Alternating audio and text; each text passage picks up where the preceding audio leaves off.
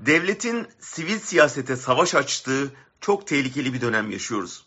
Türkiye'de sivil toplumun canlandırılmasına yaptığı katkıyla tanınan Osman Kavala hapiste 5. yılını doldurdu. O hapse girdiğinden beri iş insanları bırakın destek vermeyi sivil toplum kuruluşlarının telefonuna çıkmaya korkar halde. Seçimle gelmiş vekilleri tutuklattıkları, belediye başkanlarının yerine kayyım atadıkları yetmedi sanki. Şimdi de barolar, sendikalar ve meslek odaları hedefte. Erdoğan, Türk Tabipleri Birliği ve diğer meslek örgütlerini zapturapt altına alacak mevzuat çalışması için talimat verdiğini bizzat açıkladı. Bu hepsine kayyım atanması demek. Bu kez de devletin emniyet ve jandarma teşkilatı ana muhalefet partisi lideri aleyhine suç duyurusunda bulundu. Milletin hizmetçisi olması iddiasıyla iktidar olanlar milletin temsilcisine devletin kaba gücünü göstererek efendilik etmeye çalışıyor. Devletin silahını muhalefete doğrultan da İçişleri Bakanı.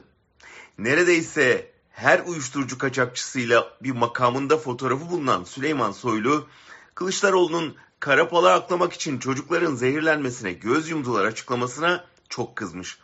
Ağzını bozdu. CHP liderine sokağa düşmüş pespaye dedi. Saray ve şürekasının bildiği, konuştuğu, anladığı dil bu. Ama siyasette küfretmek ayrı, devletin silahlı kolluk kuvvetlerini ana muhalefet partisi liderine karşı kullanmak ayrı. Bu ancak diktatörlüklerde olur. Burada Soylu'nun bir sözünün altını çizelim. Yarın öbür gün bunun yani Kılıçdaroğlu'nun ses kaydı çıkarsa bir vatansever bu kaydı mahkemeye gönderirse ne olur diye soruyor. Belli ki muhalefetin karargahını dinlemişler. Kullanmak için ortam kolluyorlar.